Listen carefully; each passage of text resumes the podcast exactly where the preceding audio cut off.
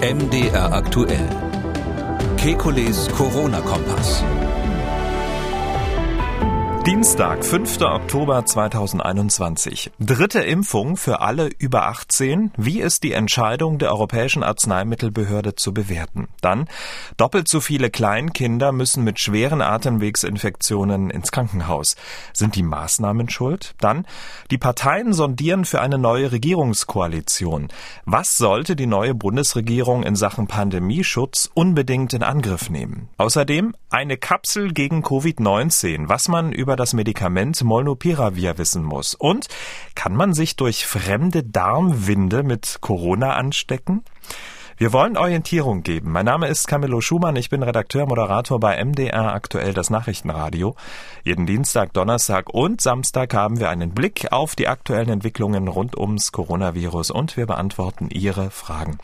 Das tun wir mit dem Virologen und Epidemiologen Professor Alexander Kekulé. Ich grüße Sie, Herr Kekulé. Hallo, Herr Schumann. Starten wir mit der Entscheidung der Europäischen Arzneimittelbehörde EMA. Die hat eine dritte Impfung mit einem mRNA-Impfstoff genehmigt und zwar nicht nur für immungeschwächte Menschen, sondern für alle Menschen ab 18 Jahren.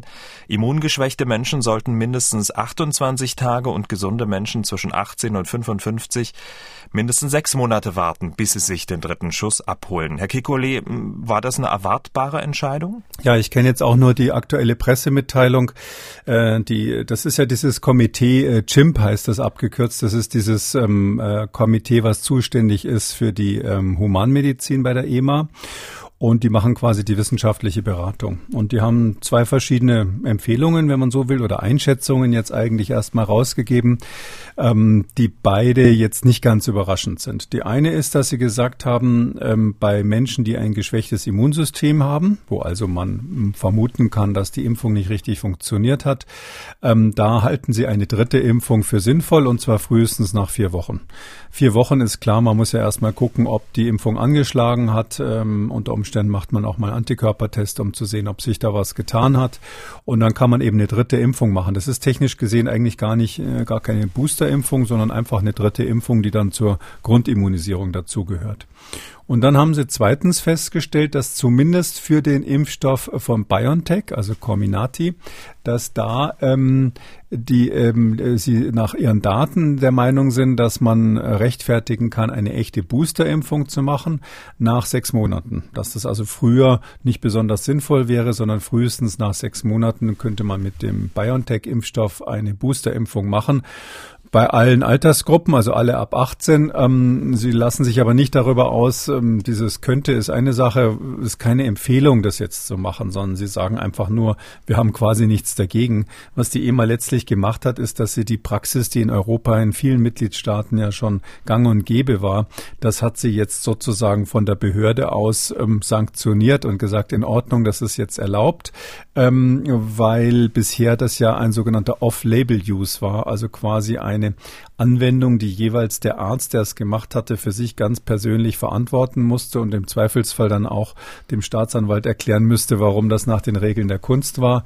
Jetzt haben es die Ärzte sozusagen dann eine, eine klare Situation. Es ist von der EMA sozusagen erlaubt und abgesegnet und damit ähm, kann man das machen, aber gemacht wurde es natürlich schon vorher. Hm. Dann ist ja jetzt die STIKO dran, um zu entscheiden, ob nun in Deutschland für alle ab 18 eine dritte Impfung empfohlen wird. Ich habe nicht ganz verstanden, sage ich ganz ehrlich, bei dieser EMA-Empfehlung dieses EMA-Komitees, ob man das in diesem Fall jetzt schon als so eine Art Erweiterung der Zulassung verstehen soll. Ähm, immerhin steht in der Mitteilung, Sie wollen es in den Beipackzettel schreiben.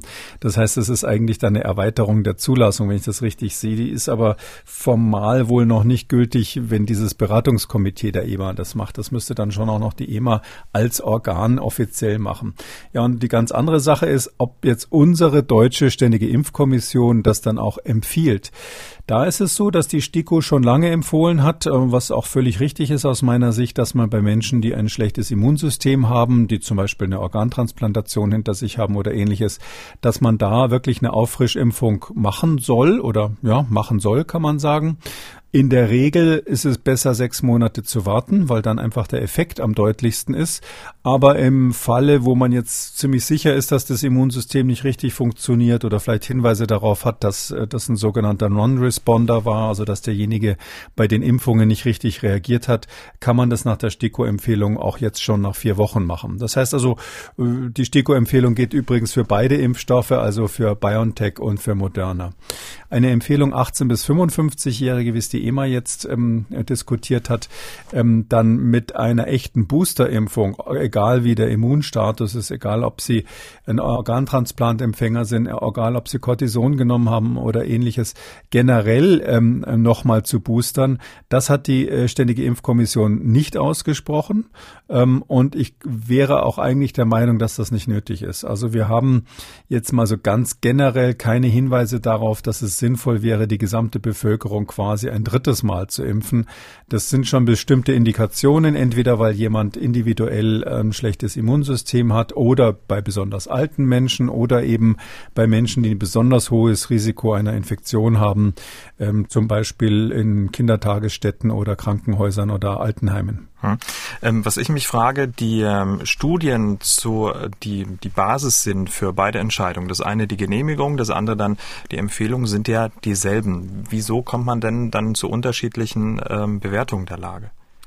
Na, die Genehmigung ist immer der breitere, der breitere Ansatz. Also es sind ja ganz viele Dinge erlaubt, die man aber nicht sinnvollerweise machen sollte. Ja, da gibt, kennt ja jeder von uns Beispiele für Dinge, die man machen dürfte, aber die man nicht unbedingt machen soll. Also als Mediziner muss ich sagen, Rauchen ist so ein Klassiker. Ja, es hat ihnen keiner verboten, sich Zigaretten zu kaufen und jeden Tag eine Schachtel wegzupaffen.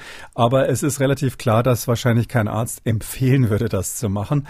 Und ähm, so ist es bei diesen Medikamenten auch. Also der erste Schritt ist, muss quasi eine Marktautorisierung her. Also es muss erlaubt sein, äh, die in den Verkehr zu bringen. Und ähm, dann ist es so, wenn die dann im Verkehr sind, gibt es dazu dann zu dieser Marktautorisierung die ähm, typischen ähm, genehmigten Indikationen. Also eben in diesem Fall für verschiedene Altersgruppen oder zweite, äh, zweite Impfung, dritte Impfung und so weiter. Und äh, Ärzte dürfen eben, das ist so eine kleine Besonderheit an diesem Beruf, das ist äh, die License to Treat sozusagen, die Lizenz zu äh, behandeln, nicht die Lizenz zu töten. Äh, und äh, da darf der Arzt eben letztlich in völlig eigener Regie sagen, ich nehme jetzt mal irgend so ein Medikament, was damit gar nichts zu tun hat und äh, ne, setze das anders ein, in einer anderen Dosierung, in, in einer anderen Altersklasse oder auch für eine andere Erkrankung. Und das ist eben dieser Off-Label-Use. Und äh, den, den hat sozusagen die EMA jetzt an der Stelle beendet für etwas, was schon gang und gäbe war. Aber ob es wirklich sinnvoll ist und mhm. amtlich empfohlen wird, das äh, entscheidet bei uns die STIKO. Okay, die Ärzte sind jetzt ähm, sozusagen auf der sicheren Seite und die STIKO muss sich das Ganze noch ähm, anschauen, um dann eine Empfehlung abgeben zu können. Für die Immungeschwächten gibt es das ja schon, wie gerade eben besprochen. Und wir warten jetzt auf die Positionierung für die äh, Menschen zwischen 18 und 65. Ja, ich äh, persönlich wäre ähm, nicht glücklich, wenn die STIKO da eine allgemeine Empfehlung aussprechen würde. Aus ganz vielen Gründen. Wir haben ja hier schon öfters darüber geredet, dass das wohl nicht sinnvoll ist, da nochmal drauf zu impfen, weil man wahrscheinlich nur einen kurzzeitigen Effekt kriegt. Man bekommt ja durch die momentane Stimulation des Immunsystems, hauptsächlich dieser angeborenen Immunantwort, bekommt man ja sofort ähm, natürlich so eine Reaktion, die dazu führt, dass man kurzzeitig weniger leicht infizierbar ist. Ähm, das ist äh, möglicherweise sogar auch dann der Fall, wenn man mit anderen Viren ähm, infiziert wurde und ähnlichem. Das ist ja diese Diskussion, dass vielleicht aus dem Grund auch Kinder ähm, weniger leicht ansteckend, ansteckbar sind, weil sie eben äh, ständig irgendwelche Infekte mit sich rumschleppen und dadurch quasi diese angeborene Immunantwort in so einer Art Voraktivierungszustand ist. So was ähnliches machen die Impfungen ja auch, gerade diese RNA-Impfstoffe. Und das ist aber ein kurzzeitiger Effekt da. Und die Frage ist natürlich, bringt quasi die dritte Impfung für Otto Normalverbraucher, der ein normales Immunsystem hat, bringt die Impfung sozusagen länger als äh, zwei, drei Monate was. Da glaube ich eher nicht. Und es gibt für mich dann auch so ein bisschen formale Probleme, weil es ist ja so, ähm, die ähm, Länder wollen ja gerne, es, Sie hören schon, das ist ein heißes Eisen, die Länder wollen ja gerne, dass Menschen keine Lohnfortzahlung mehr bekommen, wenn sie eine Quarantäneanordnung durch eine Achtung öffentlich empfohlene Impfung hätten verhindern können.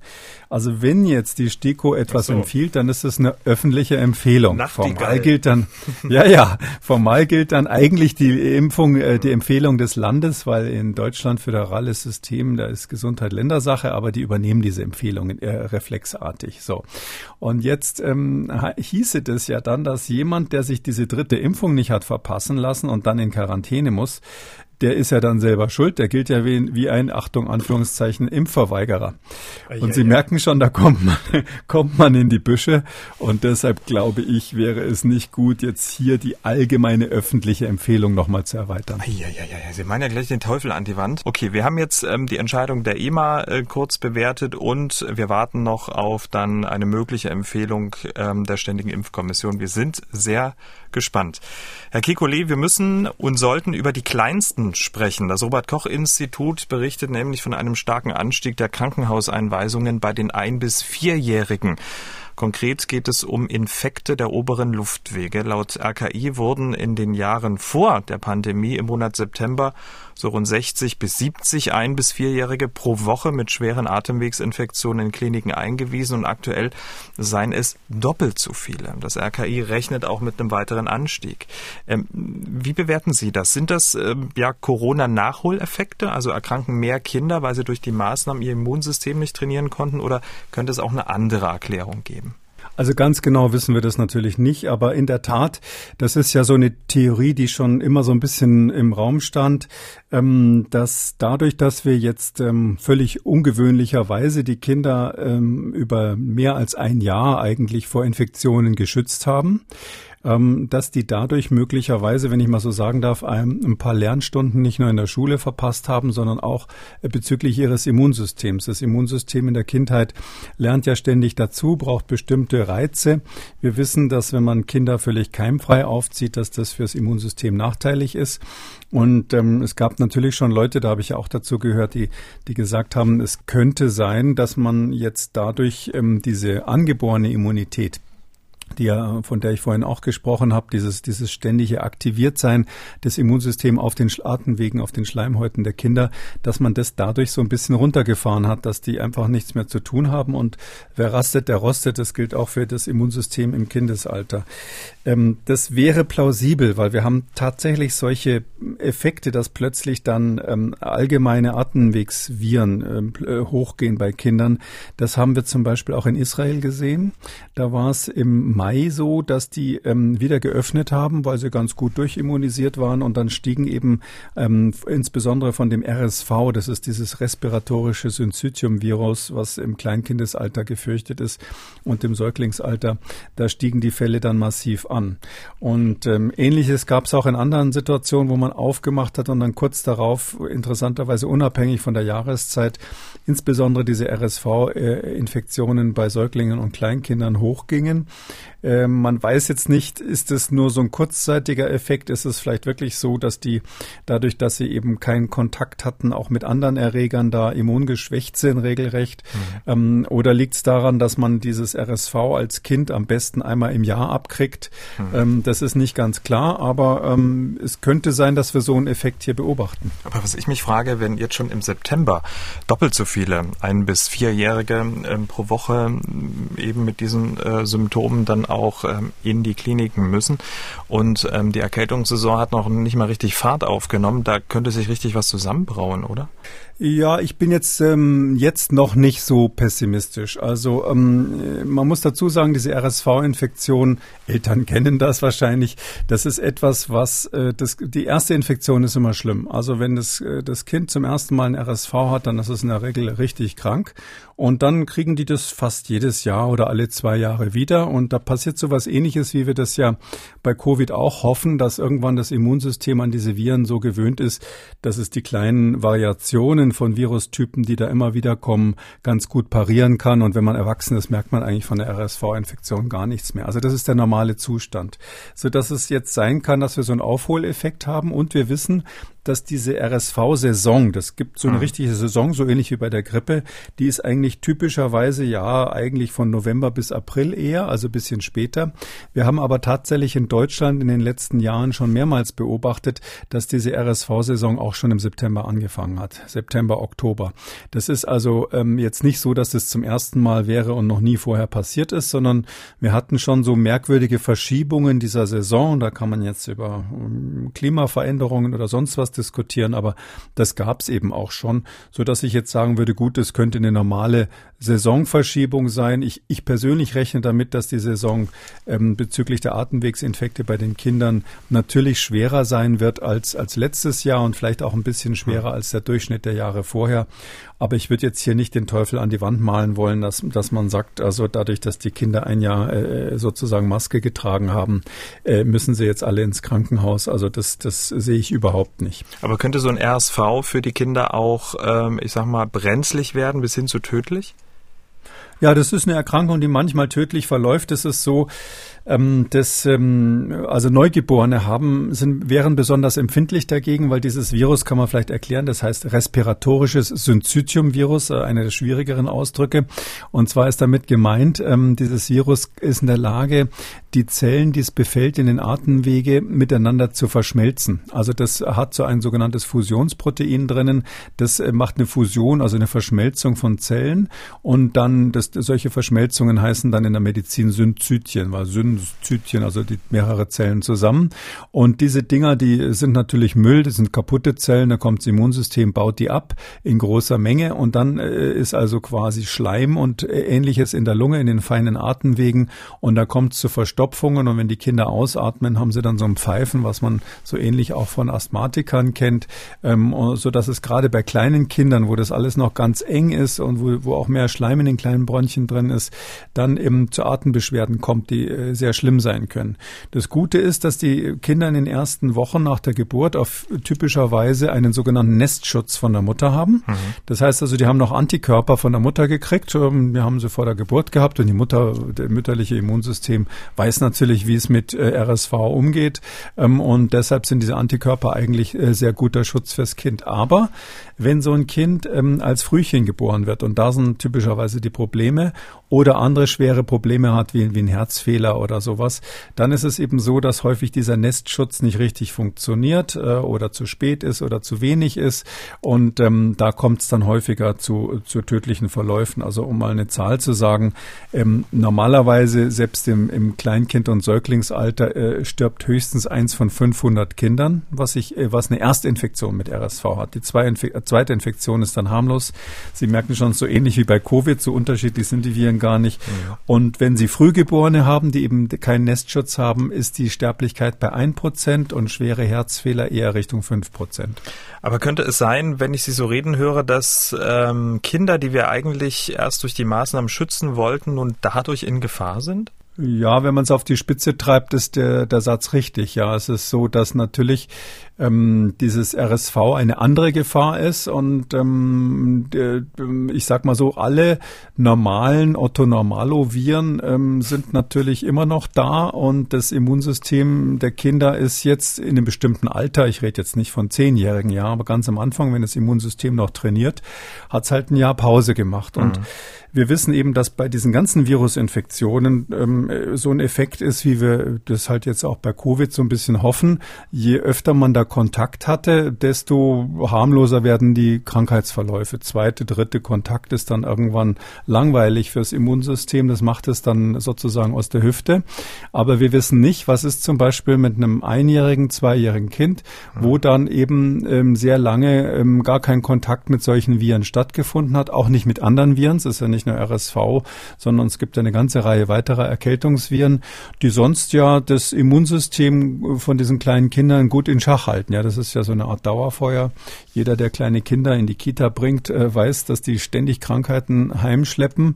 Äh, und das ist, ist der normale Verlauf äh, für das Immunsystem in dieser frühen Kindheit. Und keiner weiß, was jetzt so ein Jahr Pause da für Auswirkungen hat. Ich bin aber ganz optimistisch. Also ich glaube, das ähm, wird sich wieder korrigieren und ähm, äh, das wird jetzt nicht zu irgendwelchen dramatischen Verläufen führen, dass man jetzt äh, durch RSV mehr Kinder verliert, als man durch Covid verloren hätte. Aber klar ist, Covid ist für äh, Kinder im Prinzip eine ungefährliche Erkrankung oder meistens ungefährliche Erkrankung, muss man sagen. Und dieses ähm, respiratorische Syncytium-Virus RSV, wie auch die Influenza im Kleinkindalter, sind sehr ernstzunehmende Infektionen. Man muss fairerweise ähm, für die, die es gerne spannend haben wollen, sagen, dieses Experiment, äh, paar Millionen Kinder quasi ein Jahr lang ähm, keimfrei oder relativ keimarm zu halten, das hat natürlich noch keiner gemacht in der Menschheitsgeschichte. Darum äh, kann ich jetzt wirklich auch nicht wirklich vorhersagen, wie es ausgeht. Aber ähm, normalerweise muss man davon ausgehen, unser Immunsystem ist ein wahnsinnig raffiniertes, ähm, sehr, sehr versiertes System, was dafür sorgt, äh, schon seit ähm, Hunderttausenden äh, von Jahren, ähm, wenn man noch weiter zurückgeht, Millionen von Jahren bei unseren Vorgängern, äh, sorgt es wirklich dafür, dass, dass wir diese ganzen Bakterien und Viren und Parasiten und was es nicht alles gibt, was ständig um uns herum ist, abwehrt. Also wenn ein, der Normalbürger wüsste, äh, von welcher Wolke von Mikroben wir ständig umgeben sind, die wir einatmen und schlucken und so weiter, da könnte man ja richtig panisch werden und unser Immunsystem, ohne dass wir es merken, verteidigt uns immer dagegen.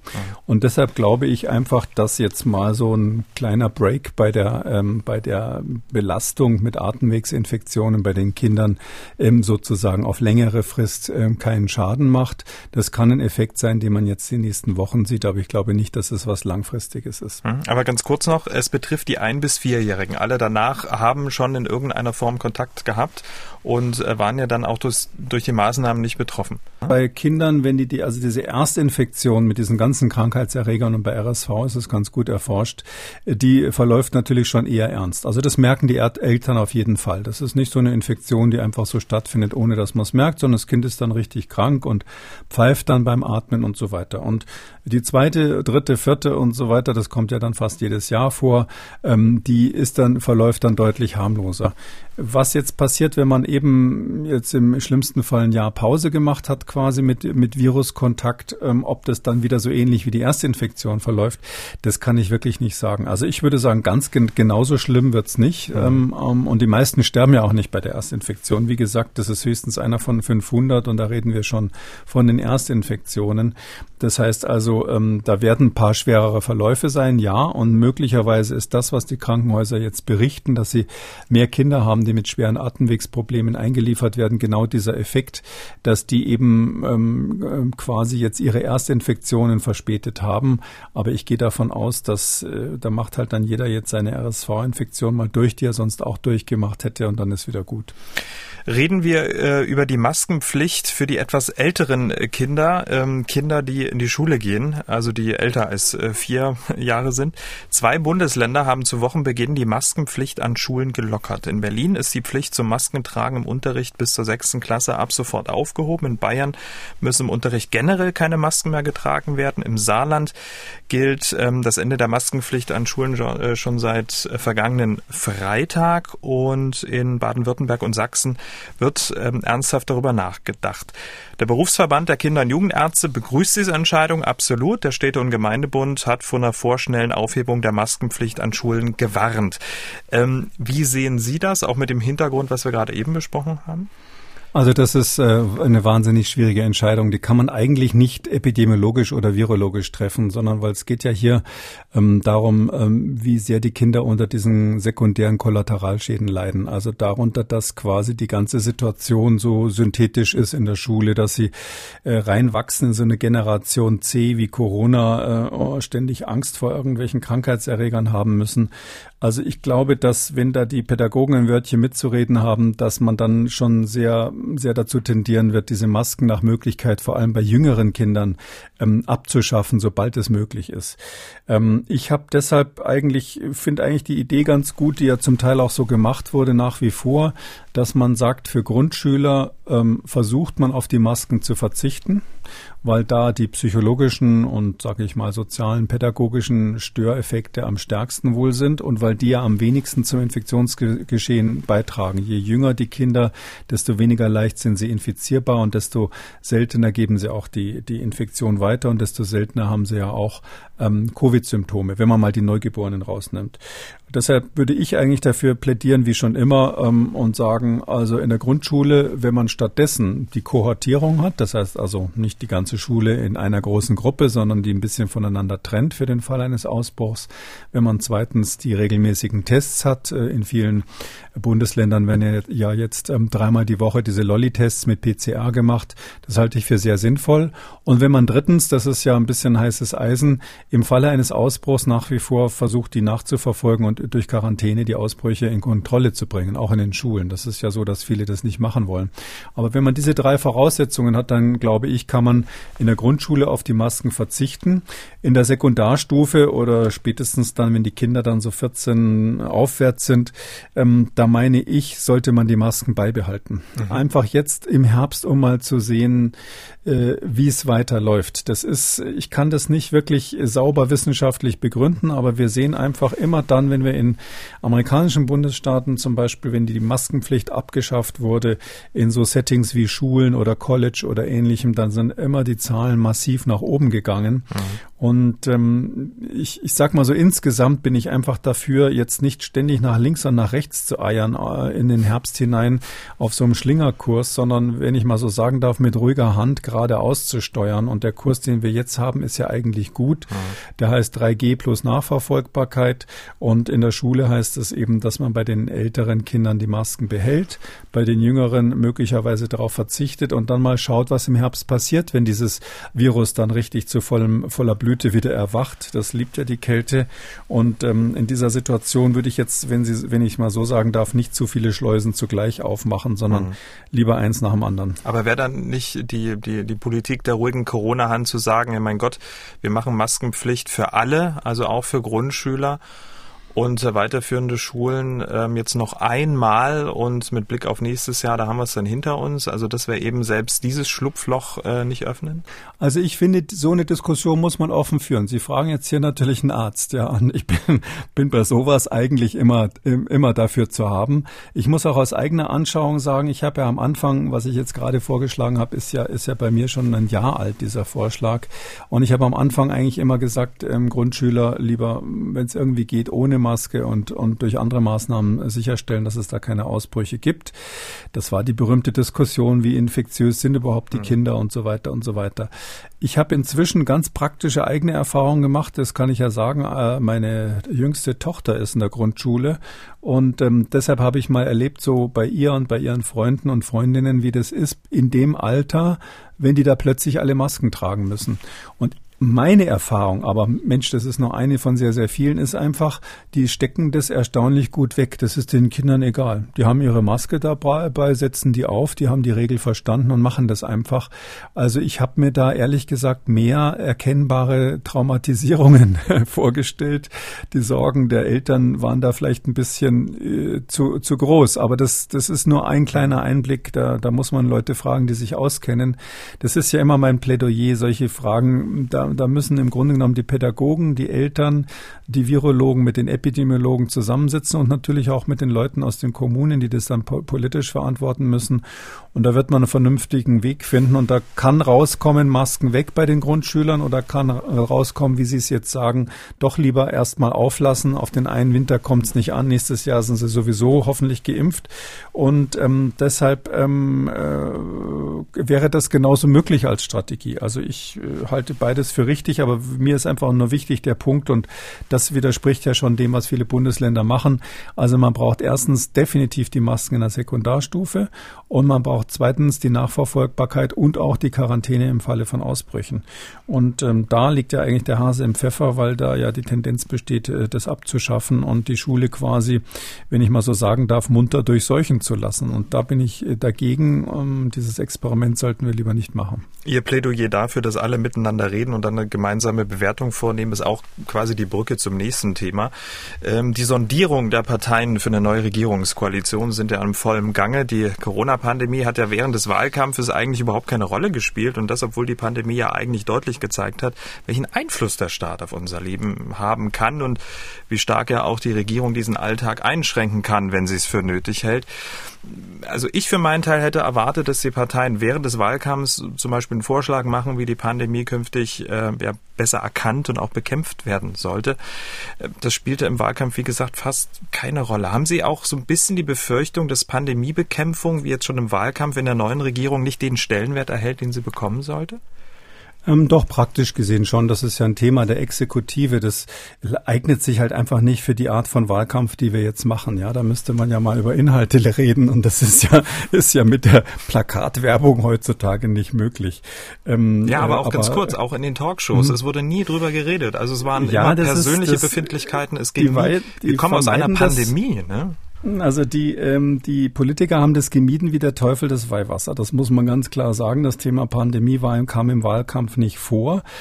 Ähm, mein Eindruck ist, dass es bei den Bürgern auch bei der Wahl nicht so eine große Rolle gespielt hat. Die Frage, ähm, wer hat jetzt die meisten Toten auf dem Gewissen? Also man müsste ja eigentlich in Deutschland in den Spiegel schauen und sagen, Wahnsinn, wir hatten über 90.000 Tote. Wir sind angetreten als eines der Länder, die am besten überhaupt aufgestellt waren vom Gesundheitssystem her. Wir hatten ja massive Überkapazitäten. Wir hatten die Pandemiepläne in der Schublade. Unsere Fachleute haben für die ganze Welt diese Pläne gemacht. Und ähm, der ganze Westen Europa, die USA am schlimmsten von allen, hat da eigentlich versagt. Das sowas will man in der Wahl eigentlich nicht nicht nochmal diskutieren, weil da alle, wenn sie so wollen, Dreck am Stecken hatten, außer die, die quasi den Segen der Oppositionstätigkeit hatten. Ähm, ich glaube, dass bei den Wählern eine Rolle gespielt hat, ähm, dass sie ähm, schon berücksichtigt haben, wie sinnvoll fanden wir eigentlich die Maßnahmen, mit denen wir eingeschränkt wurden. Also ich glaube schon, dass viele so eine Protesthaltung hatten, weil sie fanden, dass die eine oder andere Maßnahme Maßnahme sie gequält hat. Aber interessanterweise ist das eine andere Perspektive, als das jetzt ein Epidemiologe macht. Also ich würde immer sagen, hätten wir mehr Tote verhindern können und wer ist eigentlich schuld dran, dass wir so schlecht performt haben? Und der, ich glaube, der Wähler ähm, sieht es eher so, warum ist mein Geschäft pleite gegangen? Warum gibt es meine Kneipe nicht mehr, wo ich so gerne hingegangen bin und so weiter und so weiter. Also mehr so anhand der Gegenmaßnahmen, glaube ich, hm. wurde die Regierung eher bewertet. Man kann nur hoffen, dass die ähm, künftige Pandemiebekämpfung und vor allem Erkennung während der Koalitionsverhandlungen jetzt trotzdem noch irgendeine Rolle spielen äh, wird oder werden. Was wäre denn, ich sag mal so, Ihre dringlichste Forderung, Ihr dringlichster Wunsch an die neue Bundesregierung in Sachen Pandemiebekämpfung? Also ich habe eigentlich schon länger drei Wünsche, wenn ich wenn ich die äußern darf. Aber gerne. Aber Sie wissen ja, der dritte Wunsch ist dann ist, ist dann immer im Märchen, dass man sich wünscht, nochmal drei Wünsche zu haben. Nee, also der äh, um sozusagen von von global anzufangen. Ich habe schon vor vielen Jahren gesagt, wir brauchen eine globale Biobehörde. Wir brauchen eine Behörde, die quasi biologische Arbeiten, biologische Labore ähnlich kontrolliert wie die internationale Atombehörde in Wien das mit Kernkraft macht. Äh, wir sehen an diesem Thema Pandemie, wie gefährlich solche biologischen Erreger sein können. Dabei ist der Corona-Erreger eigentlich völlig harmlos in der, in der langen äh, Liste, die wir da noch hätten. Wir wissen nicht, ob in Wuhan oder wir haben keine deutlichen Belege dafür, dass in Wuhan das irgendwie durch einen Laborunfall rausgekommen ist. Aber die ganzen Untersuchungen, vielleicht reden wir über die auch nochmal, die es jetzt in den letzten Tagen und Wochen nochmal gegeben hat, ähm, die sagen zumindest eines ganz deutlich, was wir jetzt erleben als Pandemie, hätte auch ein Laborunfall sein können. Also soweit ist es stets schon im Buch. Es hätte sein können, dass genau das hier passiert durch einen Laborunfall. Ob es wirklich einer war, ist ein heißes Eisen, muss man länger drüber reden. Und das heißt für mich, wir müssen einfach diese Labore und auch die Frage, was passiert mit Krankheitserregern, wie überwacht man auch solche Erreger im Tierreich, bevor sie vielleicht überspringen können, woran erkenne ich weltweit, ähm, zum Beispiel an Rückstellproben im Krankenhaus, ähm, dass irgendwelche neuen Erreger im Anmarsch sind. Mhm da müssen wir wirklich was tun. Es wäre völlig fatal, wenn wir da wieder zur Tagesordnung übergehen. das war der Wunsch Nummer eins. Okay, was ganz Nummer kurz, zwei, ja, hm? was ja? kann Deutschland da tun? Naja, es ist so, dass Deutschland ist natürlich ähm, eine starke, hat eine, eine starke Wirtschaftskraft, ist gerade in Gesundheitsfragen ähm, in den letzten Jahren, auch durch die scheidende Bundeskanzlerin, hat das Profil äh, gewonnen. Wir haben jetzt auch in Berlin ähm, ja ganz neu gegründet, noch so als Abschiedsgeschenk für Frau Merkel, ja einen äh, Pandemie-Hub von der WHO bekommen. Der ist mhm. zwar noch nicht am Laufen, aber der wird dann da kommen. Und wenn jetzt so ein Land wie Deutschland sagt, wir wollen, ähm, dass hier so eine Behörde kommt, die da diese Koordination übernimmt. Das wäre mal ein Anfang. Ja, ich meine, die IAEO ist auch diese Atombehörde ist auch nicht über Nacht entstanden. Zugegeben, das war eine Situation nach dem Zweiten Weltkrieg mit den Bombenabwürfen auch im, im Krieg, das, wo man eine ganz andere ähm, Dynamik hatte weltpolitisch und wo die Weltgemeinschaft eigentlich in den Vereinten Nationen so eine Konvergenzbewegung gemacht hat politisch. Im Moment sind wir leider in einer Divergenzphase, wo die Big Players ähm, geostrategische Interessen verfolgen und jetzt nicht äh, so viel Interesse haben, sich nochmal zusammenzusetzen und durch so eine Behörde gängeln zu lassen. Gerade die Chinesen, wenn man das mal direkt ansprechen kann, werden da ein Problem sein, weil sie die hauptsächlich diejenigen sind, die eben dann viel früher die Inspektoren ins Land lassen müssten, als es diesmal der Fall war.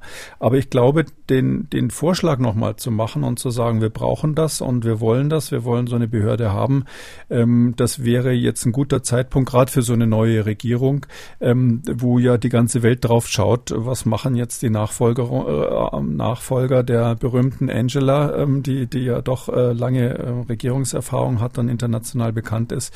Wenn, wenn die Neuen dann sozusagen da so einen Vorschlag machen, wird man das hören. Hm. Okay, der erste, jetzt der zweite. Der zweite Vorschlag ist äh, auch schon alt aus meiner Sicht. Und zwar, ähm, wir müssen unseren Föderalismus in Deutschland reformieren. Das ist so ein altes Thema. Ich habe vor langer Zeit mal gesagt, auch schon, auch schon im Zusammenhang mit einer Bundestagswahl, ähm, dass ähm, Krankheitserreger einfach im föderalen System nicht vor Grenzen halten machen und dass das föderale System äh, im Zeitalter globaler Seuchen wirklich äh, sprichwörtlich lebensgefährlich ist. Und das haben wir hier ja ganz, ganz plastisch erlebt. Wie viele Runden hatten wir mit dem Ministerpräsidenten, die dann eben zuständig waren. Äh, dann gab es die Bundesnotbremse und diese ganzen Diskussionen, gerade wenn ich an die schwere Welle im letzten Herbst denke, wo ähm, doch ausnahmsweise mal alle Experten, zumindest die, die ich auf dem Schirm habe, das Gleiche gesagt haben und die Regierung trotzdem gesagt hat, wir machen jetzt keine Lockdowns mehr, wir schauen uns das erstmal gemütlich an. Da war einfach das Problem, dass Länder und Bund auseinandergegangen sind und ähm, wir haben in Deutschland die Situation, dass im föderalen System die Gesundheit und auch der Katastrophenschutz Ländersache sind. Das mag an vielen Stellen sinnvoll sein. Ja, wenn Sie jetzt irgendwo einen Deich haben, der da im, im Norden bricht, dann verstehe ich das gut, dass, dass wahrscheinlich irgendjemand in Bayern ähm, nicht so viel Ahnung von sowas hat und umgekehrt, wenn die Lawinen in den Alpen abgehen, werden wahrscheinlich die Flachländer eben nicht, äh, da nicht viel helfen können. Aber es gibt ja überregionale Probleme, die extrem hohe wissenschaftliche Expertise brauchen. Äh, dazu gehört eben zum Beispiel so eine Pandemie, dazu gehört auch zum Beispiel ein Reaktorunfall, ja, wo, wo man wirklich Fachleute braucht, die sich mit sowas auskennen und noch ein paar andere Dinge. Ich will jetzt nicht da und den Teufel an die Wand malen, aber es ist so, dass man ähm, verschiedene überregionale, auch die Länder klar übergreifende ähm, Katastrophenszenarien hat, ähm, wo dann insbesondere die Fachexpertise gebraucht wird und die müssen sie dann bündeln und dass dann jeder Ministerpräsident so sein eigenes Beratungsgremium hat, die dann zu unterschiedlichen Ergebnissen kommen, finde ich nicht gut. Und darum bin ich wirklich der Meinung, man müsste eine neue, eine weitere Föderalismusreform anstreben. Da gibt es noch ein paar andere To-Dos, die jetzt nicht so von meiner Seite kommen würden.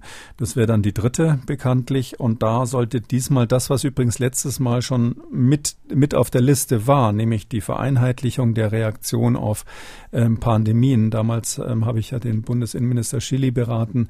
Das war auf dem Tisch und ist aber dann irgendwelchen anderen Dingen aus politischen Gründen gewichen. Und das sollte man nochmal versuchen. Also, dass wirklich das in eine Hand kommt und dass der Bund für solche überregionalen Katastrophen dann wirklich dann auch die Federführung bekommt. Es gibt ja aber das äh, Bundesamt für Bevölkerungsschutz und Katastrophenhilfe. Das war zugegeben während der Pandemie auffällig ruhig. Ähm, es gab die Flutkatastrophe, war die Performance jetzt auch ähm, ausbaufähig, aber es gibt ja die Institution. Ja, das ist eben genau der Punkt. Das ist, hat nur Beratungsfunktion, genauso wie das Robert-Koch-Institut, weil eben ähm, rein formal gesehen, äh, in Deutschland ist es so, der, der, der Verteidigungsfall, also die, der Zivilverteidigungsfall, Zivilschutz heißt es dann technisch gesehen, das ist Bundessache. Ähm, und Katastrophenschutz ist Ländersache. Und das BBK, dieses Bundesamt, das hat eben bezüglich ähm, Katastrophenhilfe nur Beratungstätigkeit. Es ist so in gewisser Weise auch der Nachfolger des Bundesamtes für Zivilschutz, was ja im Jahr 2000 aufgelöst wurde. Und ähm, insofern für den Verteidigungsfall weil, äh, gehe ich davon aus, dass es dann mehr als Beratungsfunktion hätte. Aber ähm, das, das ist eben eine Situation bei uns. Das BBK ist, wenn Sie so wollen, ein zahnloser Tiger. Und der Vorschlag, den ich gerade gemacht habe, hätte, das haben Sie richtig erkannt, dann so als Nebeneffekt ähm, das Ergebnis, dass irgendein Bundesamt, ob das dann eine Abteilung des BBK ist oder das Robert-Koch-Institut oder eine ganz neue Einrichtung, dass irgendein Bundesamt einfach mehr Richtlinienkompetenz hat, wie man mit so einem Erreger umgeht, weil das Virus ist ja ähm, in Bayern und Sachsen und Mecklenburg-Vorpommern ähm, kein anderes. Na Mensch, das sind doch mal Wünsche, würde ich sagen. Eine neue Föderalismusreform. Es waren erst zwei. Ich habe noch einen dritten. Darf stimmt. ich den auch noch los? Ja, aber selbstverständlich.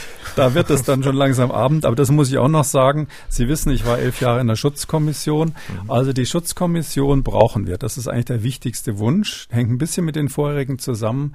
Das war dieses Gremium, was wirklich sehr lange von 1951 bis 2015, das ist echt eine lange Zeit, ähm, sowohl die Bundesregierung als auch das Parlament, also Legislative und Exekutive beraten hat, ähm, und äh, zwar in Fragen des äh, Zivilschutzes und Katastrophenschutzes. Also das haben wir dann zusammen Bevölkerungsschutz immer genannt. Das war deshalb ein wichtiges Gremium, weil das Wissenschaftler waren, die rein wissenschaftlich vorgegangen sind. Die waren extrem unabhängig, manchmal dadurch auch unbeliebt bei der Politik, weil sie ihre eigene Meinung gesagt haben. Und sie waren interdisziplinär. Also gerade diese Diskussionen, wo wir vorhin gesagt haben, es wäre doch mal gut, wenn da jemand zusammensitzt und sowas ausdiskutiert. Sowas haben wir eigentlich in der Schutzkommission regelhaft gemacht, auch nach einem gewissen, sage ich mal, formalisierten Prozess, dass man Risikoanalysen macht und ausrechnet, was äh, ist sozusagen der größere Schaden. Und da gab es eben Leute, die sich mit ähm, Sprengstoffproblemen oder Internetpiraterie äh, oder sonst was äh, beschäftigt haben und natürlich mit Kernkraft, da ist es ursprünglich mal draus von hergekommen und eben auch mit biologischen Gefahren. Da gab da eben eine eigene Arbeitsgruppe, die sich mit Biogefahren und, und Seuchen unter anderem beschäftigt hat.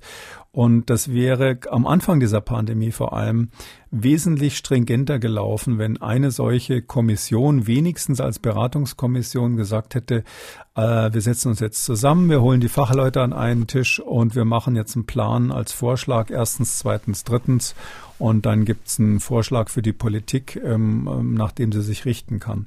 Im Grunde genommen wäre das, was damals am Anfang wahrscheinlich die Schutzkommission empfohlen hätte, ich kann das so spekulieren, weil ich ja selber Vorsitzender dieser biologischen Arbeitsgruppe war, ähm, das wäre ziemlich ähnlich wie das, was wir jetzt machen. Aber eben nicht ähm, jetzt, sondern das wäre dann ganz am Anfang schon das Konzept gewesen.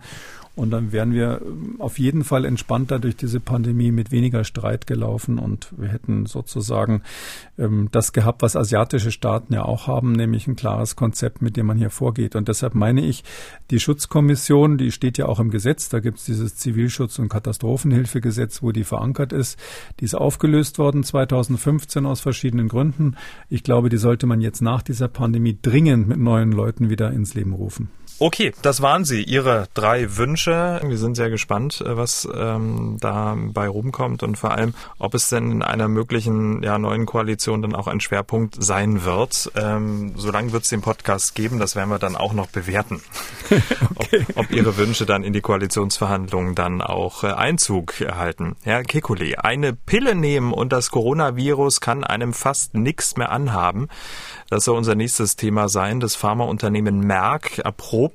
so eine Pille schon eine ganze Weile und scheint dabei offenbar ja auch ganz erfolgreich zu sein. Den ersten Studienergebnissen zufolge seien Patientinnen und Patienten, die das Medikament Molnupiravir innerhalb von fünf Tagen nach Auftreten der Symptome erhielten, nur halb so häufig ins Krankenhaus eingeliefert worden oder an der Krankheit gestorben, wie diejenigen, die ein Placebo erhalten hätten. Diese Meldung, die ja, verbreitete sich rasend schnell.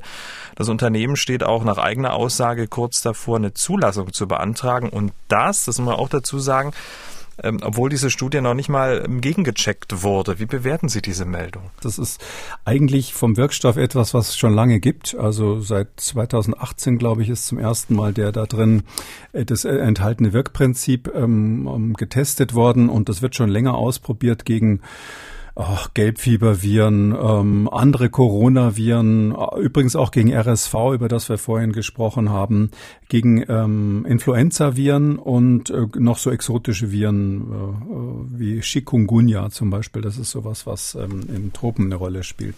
Also das ist ein älteres Wirkprinzip. Das hat äh, überall ganz gut funktioniert im, in der Zellkultur. Das hat auch in kleinen Studien gut funktioniert. Das Problem bei diesen ganzen Stars, die da so hochkommen äh, und dann gefeiert werden als äh, Mittel gegen RNA-Viren. Das, das äh, SARS-CoV-2 ist ja ein RNA-Virus die haben oft den Nachteil, ähm, dass sie ähm, Nebenwirkungen haben. Also da sind schon ganz viele ähm, gefeiert worden und dann nach einiger Zeit wieder eingestampft worden, vom Markt genommen worden, weil man dann festgestellt hat, Mensch, das tolle Mittel gegen die Hepatitis macht die Leber kaputt oder die Nieren kaputt. es äh, gab Medikamente auch gegen AIDS zum Beispiel, die damit verwandt waren, auch so ähnliche Medikamente, die haben dann auch Leberschäden gemacht und ähnliches und mussten wieder weg, sodass ich bei diesen Mitteln eigentlich immer sage, gut, das eine ist, dass es wirkt. Das ist schon mal ganz toll. In der Virologie haben wir nicht so viele Wirkstoffe, die diese Viren an der Vermehrung hemmen. Aber das Entscheidende wird sein, wie das Nebenwirkungsprofil ist und ob das wirklich ein sicheres Medikament mhm. ist. Und das kann man jetzt natürlich noch nicht sagen. Und das ist ja eben genau der Punkt. Man liest dann eben solche Schlagzeilen wie eine Tablette gegen Corona oder ähm, der Wirkstoff halbiert Hospitalisierungsquote. Also es hört sich ja an, als hätte man jetzt den großen Durchbruch im Kampf ähm, gegen Covid. Ich glaube, ein erster Schritt ist es schon, doch, weil ähm, es ist ja so, ähm, der erste, das erste ist, dass man mal ein Wirkprinzip hat, was überhaupt gegen Viren geht. Gegen Bakterien haben wir die Antibiotika, da gibt es ja ganz viele, die funktionieren zum Glück in der Regel. Und gegen Viren haben wir nur ausnahmsweise was. Und dieses Medikament, das kann ich an der Stelle sagen, das funktioniert so, dass es ähm, letztlich die, ähm, dieses, dieses Enzym, was das Virus braucht, um seine Erb eigene Erbinformation zu kopieren, ähm, dass es dieses Enzym stört. Das ist also ein RNA-Kopierenzym. Das Problem ist eben nur, dass ähm, so ein Kopieren von oder so eine Herstellung von RNA auch in normalen Körperzellen gebraucht wird. Insbesondere, wenn sich jemand noch an die Schule erinnert, in den sogenannten Mitochondrien. Das waren diese kleinen Energiezellen da in der Zelle drinnen, also sozusagen die Kraftwerke der Zelle. Die haben, äh, die, die sind relativ empfindlich darauf, wenn man ähm, sie dabei stört, RNA herzustellen. Und ähm, deshalb ist es so, dass diese Medikamente, die diesen Mechanismus bei Viren blockieren, die haben immer auch mehr oder minder starke Nebenwirkungen. Was wir auch wissen von diesem speziellen Substanz, die ist eben schon ein paar Jahre, also eine sehr eng damit verwandte Substanz, ist schon ein paar Jahre im, äh, im Einsatz oder zumindest in Erprobung. Und da gibt's Hinweise darauf, ähm, dass das fruchtschädigend sein könnte, also in der Schwangerschaft äh, den Nachwuchs ähm, äh, angreifen könnte. Wir sagen technisch gesehen teratogen dagegen dazu. Drum ist zum Beispiel bei der Studie, und das ist dann immer so das Kleingedruckte in den Meldungen, die hatten 775 Patienten, also eigentlich eine ganz kleine Zahl, von denen nur die Hälfte jeweils das Mittel gekriegt hat. Das heißt also weniger als 400 haben überhaupt das Mittel gekriegt. Das waren leicht erkrankte ähm, Patienten, die hatten leichten, leichtes oder mittelschweres Covid, ähm, keine schweren Verläufe dabei. Und ähm, da hat man von vornherein gesagt, okay, ähm, die Männer ähm, dürfen ähm, auf, müssen auf jeden Fall sicherstellen, dass sie während der Studie keine Kinder zeugen. Die dürfen also, wie es da in der Studie heißt, keinen heterosexuellen Geschlechtsverkehr haben. Und die Frauen müssen verhüten. Also aus Sicherheitsgründen hat man das gesagt, weil man eben bei diesen Medikamenten nicht weiß, wie das mit den Nebenwirkungen wird. Um, und ähm, deshalb kann man an der Stelle schon mal sagen, das ist noch ein offenes Buch, wo dann eben nach und nach reingeschrieben wird, wenn jetzt die, äh, wenn das jetzt weiterläuft, was die Nebenwirkungen sind. Man weiß es noch nicht ganz genau. Und das andere ist ein bisschen so eine praktische Frage. Es ist eben nicht nur eine Pille, sondern in der Studie hat also jeder vier Pillen am Tag genommen und das zweimal. Also zweimal vier Pillen täglich. Macht acht Stück pro Tag. Das ist ganz schön viel und zwar fünf Tage lang. Mhm. Nach dem allerersten Beginn der Symptome. Und dann hat man festgestellt, wie Sie es schon gesagt haben, dass die äh, Krankenhauseinweisungen halbiert wurden. Und bei den, bei den Todesfällen war es so, dass in der, in der Behandlungsgruppe, die das Medikament genommen haben, überhaupt kein Tod Todesfall war. Und in der sogenannten Placebo-Gruppe, die also eine Attrappe äh, bekommen haben, waren acht Todesfälle. Das ist schon ein krasser Unterschied bei insgesamt nur, nur äh, in der Größenordnung von 750 Patienten. Ähm, und daraufhin haben die eben gesagt, dass das macht dann so eine, so eine Kommission, die diese Studien immer überwacht. Die haben gesagt, okay, Abbruch, wir können das ethisch nicht weiter verantworten, der Hälfte quasi ein Placebo zu geben, weil da sind ja schon acht tot und das, das, wir können jetzt nicht zuschauen, wie da weitere Menschen sterben, weil wir denen das Medikament vorenthalten. So gesehen, ja, das scheint wirklich gut wirksam zu sein, übrigens auch gegen die Delta-Variante, äh, auch das Mü-Variante, die in den USA zu dem Zeitpunkt, wo das ausprobiert war, vorhanden war. Aber ähm, wir haben eben vor allem bezüglich der Nebenwirkungen Fragezeichen. Und jetzt ist halt ein bisschen die Frage, man muss das ganz früh nehmen. Das ist ganz wichtig. So ähnlich, vielleicht erinnern sich einige an das Tamiflu bei Influenza und das, das, das Relenza vom der, der andere Hersteller. Das waren so Medikamente, die muss man gegen die Grippe nehmen. Die gibt's ja auch noch, die muss man gegen die Grippe nehmen. Aber es wirkt nur, wenn man es ganz am Anfang nimmt. Mhm. Und so ist es hier auch. Dieses Mittel wirkt ganz am Anfang, wenn bei einigen Menschen eben die, diese angeborene Immunantwort Antwort so ein bisschen schlecht in die Gänge kommt, vor allem bei Älteren. Und dadurch das Virus sich am Anfang stark vermehren kann. Und wenn jetzt das Virus sich im Körper vermehrt hat und verbreitet, dann kommen ja irgendwann diese Antikörper und die T-Zellen, die dann alles platt machen, diese sogenannte adaptive Immunität.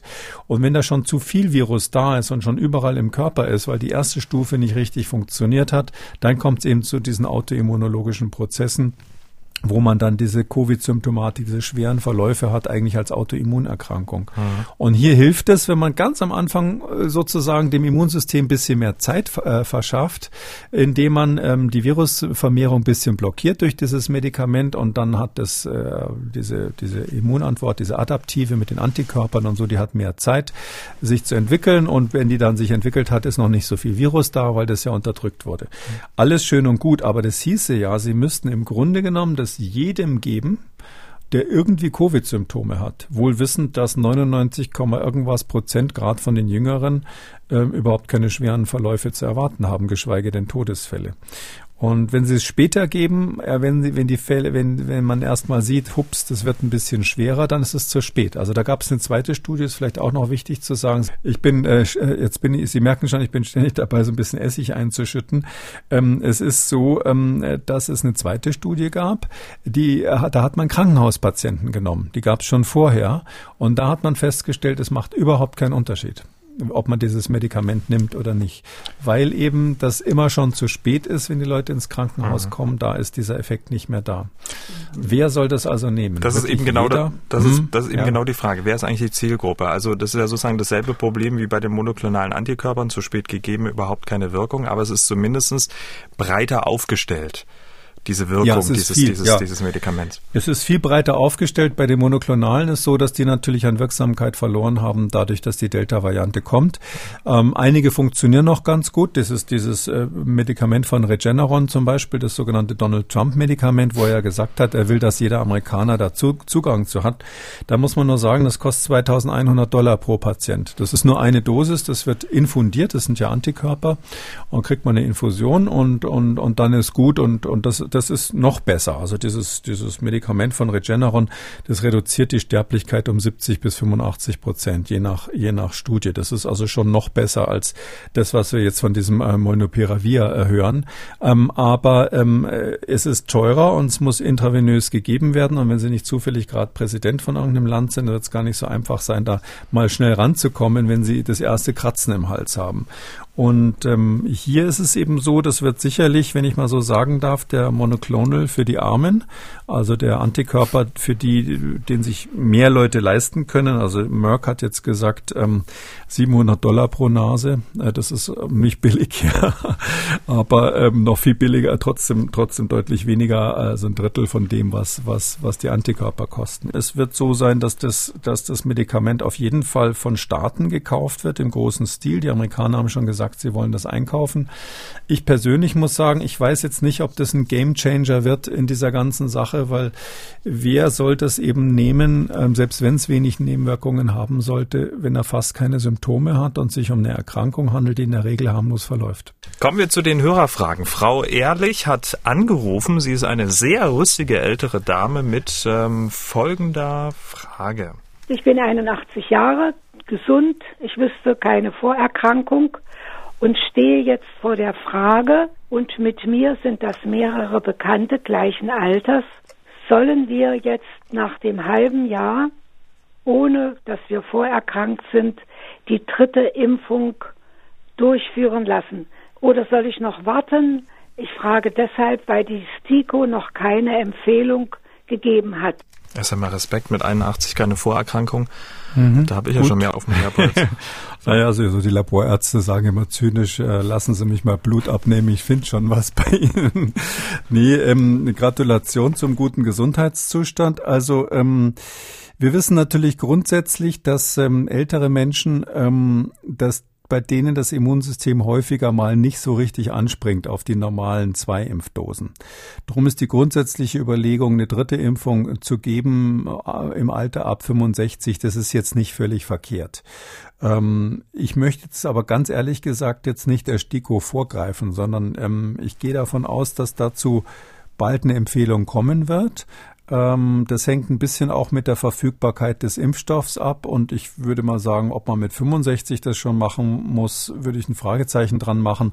Aber äh, Ü75 einfach mal auf gut, auf gut Glück eine dritte Impfung zu empfehlen, da äh, stehen eigentlich alle Zeichen dafür. Insgesamt, insbesondere wenn man sechs Monate gewartet hat. Wir wissen, je länger man vor, vor dieser dritten Impfung wartet, äh, desto besser ist der Effekt. Ich sage jetzt absichtlich nicht Boosterimpfung, weil das wäre dann eben tatsächlich so, dass man sagt, ähm, aufgrund der zu erwartenden schlechteren immunologischen Reaktion ist es eine echte dritte Impfung, die zum Basisprogramm gehört und kein Booster wie bei den anderen. Ähm, also daher, Sie hören schon so durch. Ich hätte absolut nichts dagegen. Ich würde aber jetzt ungern quasi hier im Podcast eine Empfehlung geben und der STIKO da vorzugreifen und der STIKO da vorgreifen. Und bei der nächsten Frage habe ich lange überlegt, ob ich ähm, die auswähle oder nicht, aber ich habe es mal gemacht. Herr Siegert, ja spannend, ja. definitiv, Herr Siegert aus Halle hat gemailt und er will wissen, in ganz frühen Ausgaben des Podcasts wurde hin und wieder dargestellt, dass SARS-CoV-2 grundsätzlich auch im Kot der Menschen nachweisbar sei. Und jetzt kommt's. Wie verhält es sich äh, nun mit Flatulenzen? Muss ich beim Geruch eines fremden Furzes die Kontamination mit infektiösen Aerosolen fürchten. Viele Grüße, Herr Siegert. Ich habe wirklich überlegt, ob Herr Siegert uns da so ein bisschen auf den Arm genommen hat, aber ich fand jetzt seine, seine Herleitung der Frage gar nicht so absurd. Deswegen. Kinder würden auch so denken. Ich weiß noch nicht, ob das jetzt so ganz jugendfrei ist, aber ich glaube, wenn ich jetzt so drüber nachdenke, ja, das war, war glaube ich, alles in Ordnung. Ja, also ähm, das, ähm, äh, also die Antwort ist nein, natürlich nicht. Gut. Ja, ähm, es gab mal, ähm, also erstens muss man dazu sagen, ähm, es ist nicht so, dass immer, wenn man etwas riecht, auch durch seine FFP-Maske durch, dass das dann heißt, dass die Viren auch durchgehen. Es gab mal einen prominenten Virologen, der das behauptet hat. Das stimmt aber nicht. Es ist so, dass die Viren viel größer sind als die Geruchspartikel und die Viren hängen vor allem immer an irgendwelchen Staubpartikeln oder Tröpfchen dran. Deshalb ähm, können FFP-Masken, diese klassische FFP2-Maske, die kann äh, Viren abhalten aber äh, und trotzdem riecht man, wenn man in der Kantine steht oder wenn jemand nebenan sich äh, Verdauungsprobleme hat, wie es gerade erwähnt wurde. Ja, es ist so, dass in der Tat die Viren, die, die Coronaviren äh, im Stuhl auch nachweisbar sind in bestimmten Phasen der Erkrankung. Das muss man sich aber so vorstellen, die kleben ja da quasi drinnen. Und wenn wir Virologen die nachweisen, dann holen wir die da raus. Ich gebe jetzt keine Details, aber die, das wird dann im, im, im Labor quasi, wird der Stuhl analysiert und die Viren werden da rausgeholt, um sie zu untersuchen. Ähm, das passiert ähm, bei Windabgang nicht, ja, sondern da ähm, gibt keine Aerosolbildung, diesen, diesen Parfumzerstäuber-Effekt, den unsere Nase beim Niesen oder auch beim Sprechen unsere Stimmbänder haben. So ein Organ haben wir dann weiter unten nicht nochmal und daher ist es so, dass es keine äh, quasi infektiösen Viren gibt, die da verbreitet werden. Windabgang, großartig. Ich hab Tja, sonst müsste noch eine Unterhose mit FFP2-Filter, überlege ich gerade. So, so weit gehen wir nicht. Herrlich. Äh, prima. Haben wir das auch mal geklärt. Wir stellen alle Fragen und äh, beantworten auch alle Fragen. Ja, damit sind wir am Ende von Ausgabe 226. Vielen Dank, Herr Kekulé. Wir hören uns dann am Donnerstag wieder. Gerne bis Donnerstag, Herr Schumann. Sie haben auch eine Frage und wollen was wissen, völlig egal was, dann schreiben Sie uns an mdraktuell-podcast.mdr.de oder Sie rufen uns an, das kostet auch nichts, 0800 322 00, 0800 322 00. Kekules Corona-Kompass als ausführlicher Podcast unter Audio und Radio auf mdr.de, in der ARD-Audiothek, bei YouTube und überall, wo es Podcasts gibt. Und an dieser Stelle eine Podcast-Empfehlung. Hören Sie doch mal in den Rechthaber rein, der Podcast für Ihre juristischen Alltagsfragen. In der aktuellen Folge geht es um Änderungen im Inkassowesen, die zum 1. Oktober in Kraft getreten sind, was sich für Schuldner ändert. Der Rechthaber überall, wo es Podcasts gibt. MDR aktuell. Kekules Corona-Kompass.